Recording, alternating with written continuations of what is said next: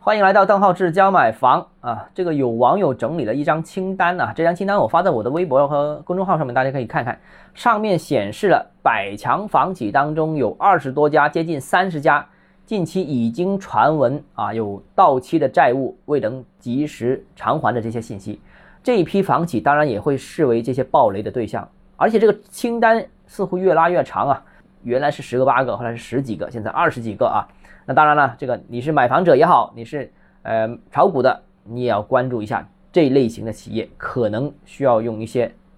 更谨慎的应对办法。那一直以来，我们感觉就是房地产企业啊，都是财大气粗的金主啊，这个拿块地，少则几十个亿，多则上百个亿、几百个亿都有啊。那几个亿对于一个房地产企业来说，这是鸡毛蒜皮的这个小事。为什么这个三道红线政策执行不到一年时间，那为什么这个房地产企业纷纷都不行了？以前都能熬过去，现在就是真的不行了啊！关于这个呃最先爆雷的恒大啊，当然很多解读都有啊，很多这个所谓的内部消息都有提到到它内部管理上面的问题啊，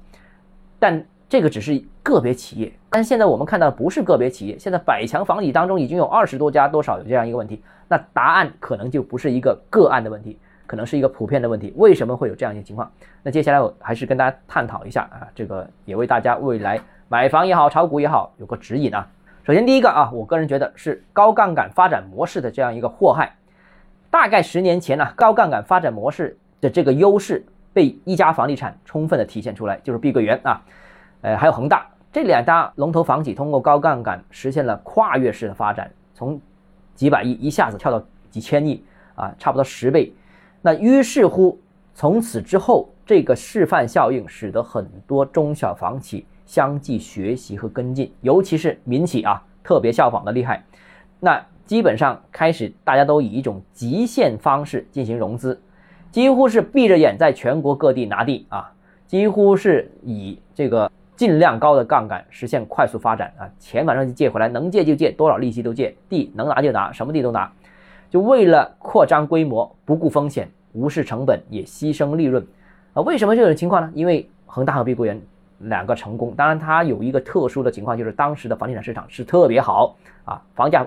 地价节节攀升，所以再贵你拿回来都没问题，拿回来之后它还会涨嘛，所以有这样一个情况。那从那时候。其实房地产整个行业已经开始走入了一个歧途，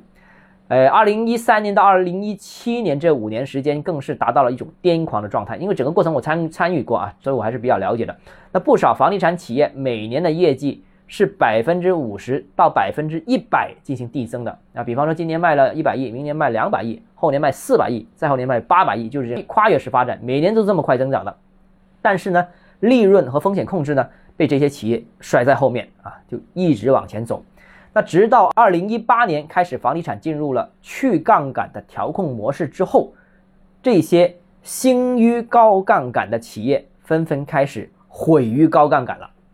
而近期出现问题的某些大房企呢，应该也是高杠杆比较夸张的一一些房地产企业啊。那各种高杠杆其实已经不新奇了。那最奇葩的莫过于，除了你借别人的钱实现融资之外，还通过延迟合作方的付款来实现多一重融资，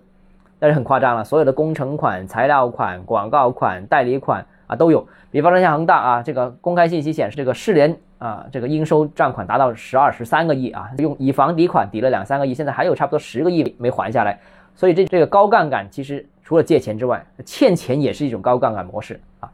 是使得很多企业实现了快速发展，也使得自己。这个资金链越来越紧张，那最终在国家收紧房地产融资政策之后，一下子突然垮下来啊！一下子所有人都同时追债的话，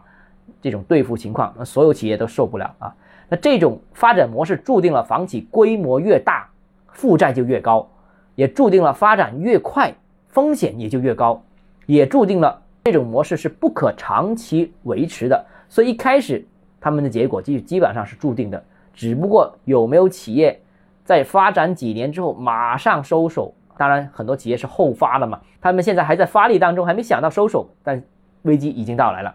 那出现这种情况，那这是为什么房地产去杠杆之后，房企频繁暴雷的原因，这是一个核心原因啊。但除此以外，还有其他原因，我们明天接着跟大家探讨啊，科普一下。好，今天节目到这里啊，如果你有疑问想跟我交流的话，欢迎私信我，或者添加我个人微信邓浩志教买房六个字拼音首字母小写这个微信号，就是 D H E Z J M F 这个微信，我们明天见。